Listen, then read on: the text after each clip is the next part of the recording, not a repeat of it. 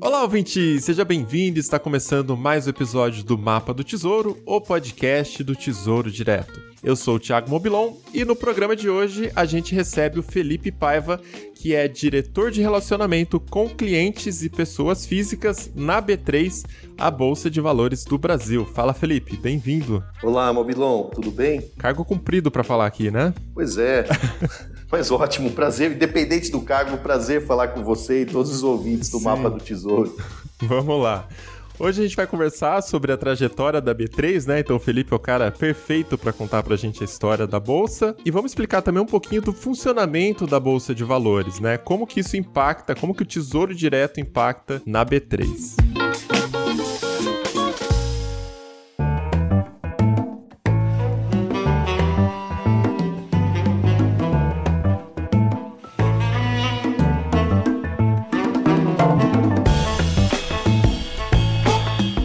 Gente começar o papo, não faz muito tempo que a B3 tem esse nome, né, Paiva? Então, para quem tá começando a investir, a pessoa às vezes nem sabe ainda, né, por que, que a bolsa se chama B3. Então, pra gente começar do começo, que tal você contar pra gente qual é a trajetória da bolsa até chegar nesse nome atual de B3? Legal. A gente pode começar a contar essa história há 130 anos atrás, Mobilon. Nossa! A B3 é uma história de 130 anos, porque, no fundo, ela é uma combinação de uma história de várias empresas de infraestrutura de investimentos no Brasil.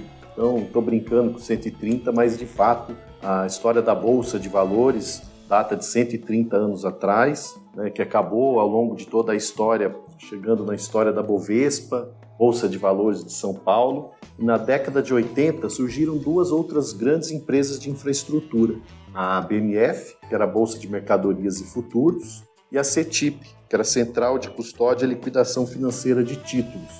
Hoje, a B3 é a combinação dessas grandes três empresas de infraestrutura, então a BMF Bovespa e a CETIP. A B3 é uma, é uma empresa composta de dados de ativos de bolsa de valores, da Bolsa de Valores do Brasil, então ações, fundos imobiliários, ETFs e também a história de balcão né, dos ativos de renda fixa, seja de captação bancária, então todos os CDBs, LCIs, LCAs, todas essas sopas de letrinhas que a gente fala do CRIs, dos CRAs, são registrados, depositados no ambiente da B3, assim como as debêntures, os ativos, títulos privados. Então tudo isso faz parte da infraestrutura hoje da B3.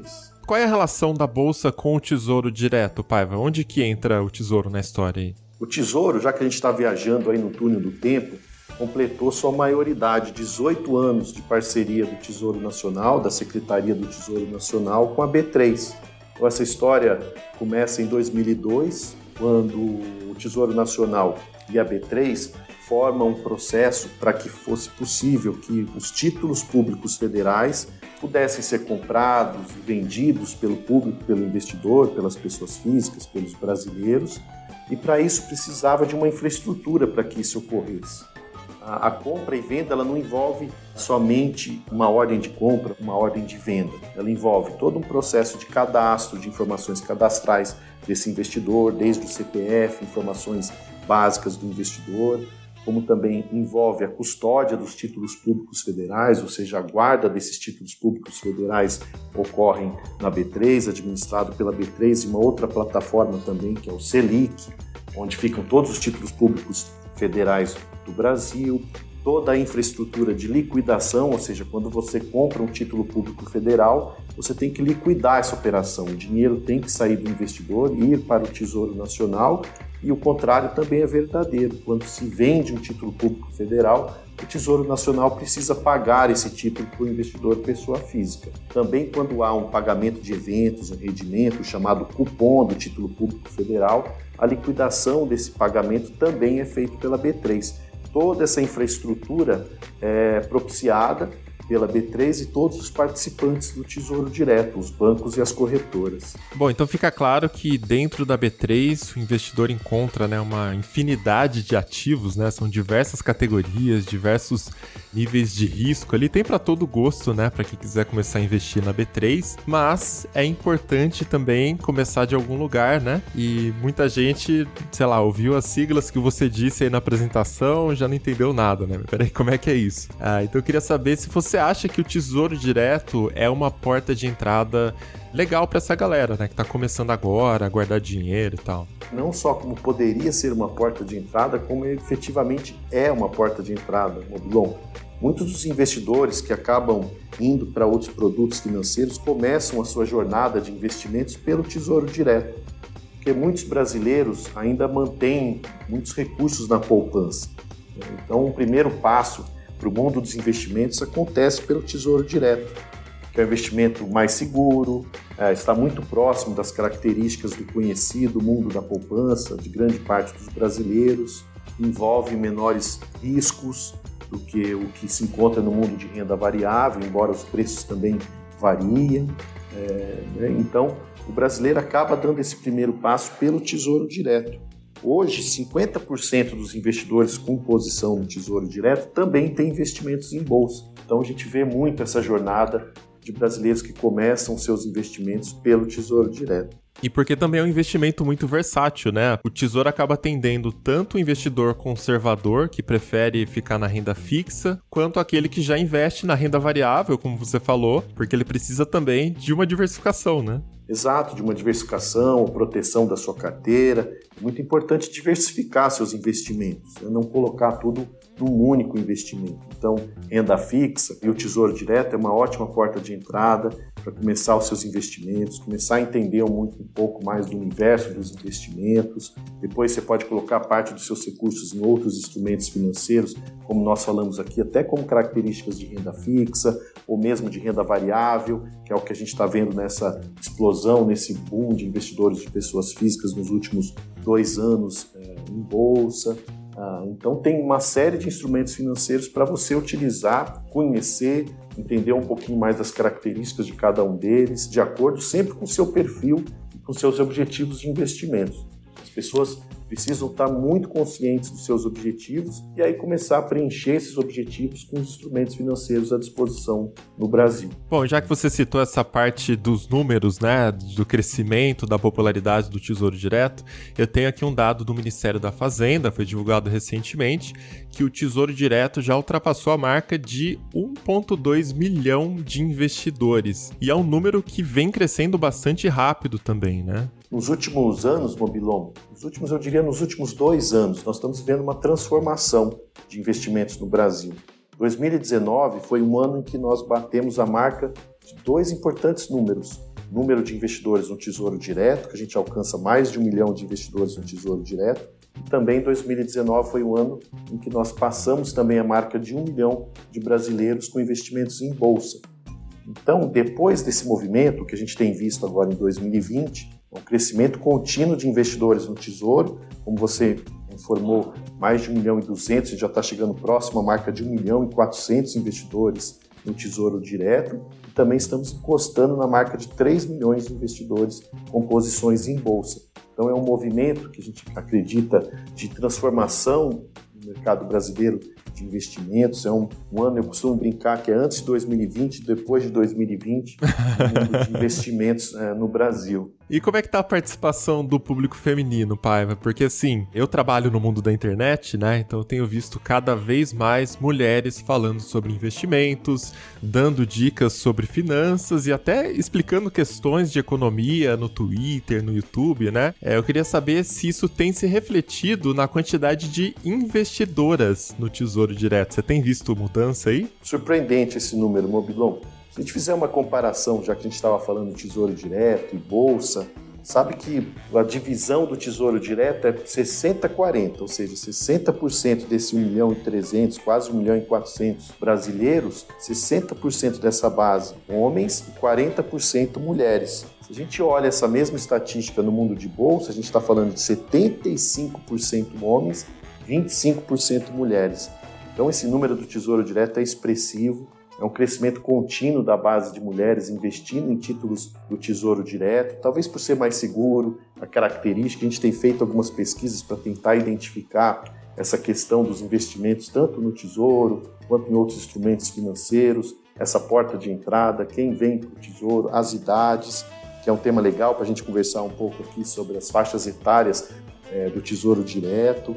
É, então, o mundo das mulheres tem crescido muito no, no Tesouro Direto. É muito importante essa característica das mulheres no Tesouro. Pegar um exemplo aqui em casa mesmo. Eu sou minoria aqui em casa do Tesouro Direto. A minha esposa, minha mulher e a minha filha aplicam no Tesouro Direto. Então aqui é dois terços mulheres, um terço homem. Caraca, e as mulheres estão procurando mais segurança então, né? Pelo menos por enquanto. Pelo visto podemos afirmar isso, né, Mobilon? 40% no Tesouro e 25% em bolsa. Mas é importante que o crescimento é contínuo nos dois produtos, mesmo que proporcionalmente ainda as mulheres são 25% em bolsa, esse número tem sido crescente, cada vez mais mulheres, tanto em bolsa quanto no Tesouro Direto. Mas essa proporção 60-40 no Tesouro mostra sim um certo conservadorismo, um certo é, busca por maior segurança das mulheres é, em investimentos. Pelo menos nessa fase inicial também, né? Como você falou, o tesouro é uma porta de entrada, então como esse número está crescendo muito rápido, com certeza tem muita gente que está começando pelo tesouro para molhar o pezinho ali, ver como é que tá a água e depois, né, vai conhecendo mais sobre o mundo dos investimentos. Exatamente. Ou mesmo quem começa em bolsa, né, os investidores que às vezes estão lá, aplicam uma parcela dos seus recursos em, em ações, acabam em algum momento também comprando títulos públicos federais para diversificar a sua carteira. Então, hoje, mais de 40% dos investidores em bolsa também têm títulos públicos federais para compor a sua carteira com ativos também de renda fixa. Isso é muito importante, diversificar, buscar diferentes instrumentos financeiros, de novo, sempre alinhado aos seus objetivos e ao seu perfil de investimento. Ô Paiva, mas você citou a sua filha, né, como investidora aí na sua casa, e aí me puxou também uma curiosidade aqui, como é que tá o perfil da idade, né? Você tem algum dado relacionado aos jovens? Sim, Mobilon. Se a gente olhar, por exemplo, os investidores de 16 a 25 anos, esses investidores estão lá, 13% desses 1 milhão e 300 mil investidores que a gente comentou, 13% dessa base são jovens de 16 a 25. Então, tendo um CPF, já consegue fazer o seu cadastro, já consegue escolher seu título.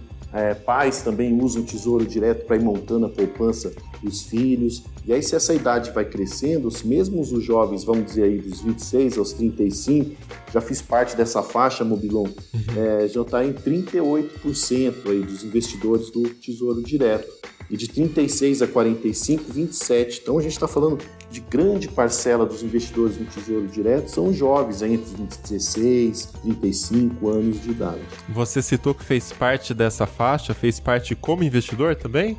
Desde o começo, viu, Mobilon? Acho que eu, junto com o Tesouro, eu fiz, né, é, participei aí da, de todo o lançamento também do Tesouro, como a gente comentou lá desde 2002, toda essa história bonita de educação financeira, do Tesouro Nacional, em títulos públicos federais ah, para os brasileiros, né? dar essa, mais essa opção de investimento para os brasileiros.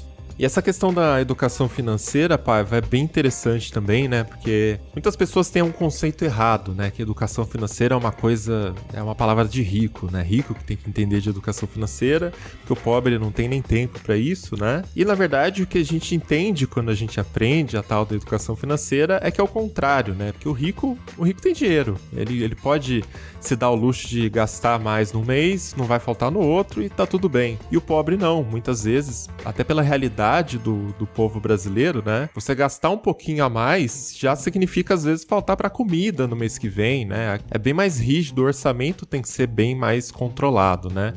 Aí eu queria entender como a B3 trabalha essa questão da educação financeira, né? Vocês têm algo nesse sentido também? Sim, a gente está vivendo aí uma que é uma fase muito importante de muitos conteúdos né? na internet, nas redes sociais, para que as pessoas tenham, primeiro consigam fazer o seu planejamento financeiro, então como você falou, alinhar é, receita versus despesas, e aí conseguir poupar ao longo do período, né, ao longo da sua jornada de investimentos. E para fazer essa jornada de investimentos, Mobilon, é essencial conhecer as características dos produtos financeiros, entender sobre os riscos, entender sobre os retornos passados, entender também que os retornos passados não garantem retornos no futuro, Então, usando essas informações que estão cada vez mais à disposição dos investidores para entender exatamente qual o seu objetivo, usar os instrumentos financeiros, usar os títulos públicos federais para começar a fazer os seus investimentos, as suas características, aqueles títulos que pagam rendimentos periodicamente, títulos que só pagam no vencimento do pagamento da liquidação do título, ou o título que acompanha a taxa Selic. Então, isso tudo vai fazendo parte do dia a dia da pessoa que está começando a jornada de investimentos. Então, tanto o Tesouro Direto quanto a B3 também mantém à disposição de todos os investidores um hub educacional. Ali, o que, que a gente faz? De fato, a gente está colocando todos os conteúdos educacionais à disposição dos brasileiros, as características dos instrumentos financeiros, os produtos de renda fixa, os produtos de renda variável, também para que os nossos parceiros, sejam as corretoras, os bancos, até mesmo produtores de conteúdos, as casas de análise, de research, de pesquisa, possam colocar um, os seus conteúdos dentro desse site do Hub Educacional da B3. E a B3 faz uma curadoria para olhar essa trilha do conhecimento, desde o mais iniciante até o mais avançado, que já conhece produtos financeiros e consegue investir em muitas alternativas de produtos financeiros. Então, isso tudo está à disposição no Hub Educacional e a B3, de novo, contribuindo para a educação financeira do brasileiro. E para quem quiser conhecer o Hub de Educação, Paiva, tem algum link aí mais fácil para o pessoal acessar? Sim, claro, edu.b3.com.br.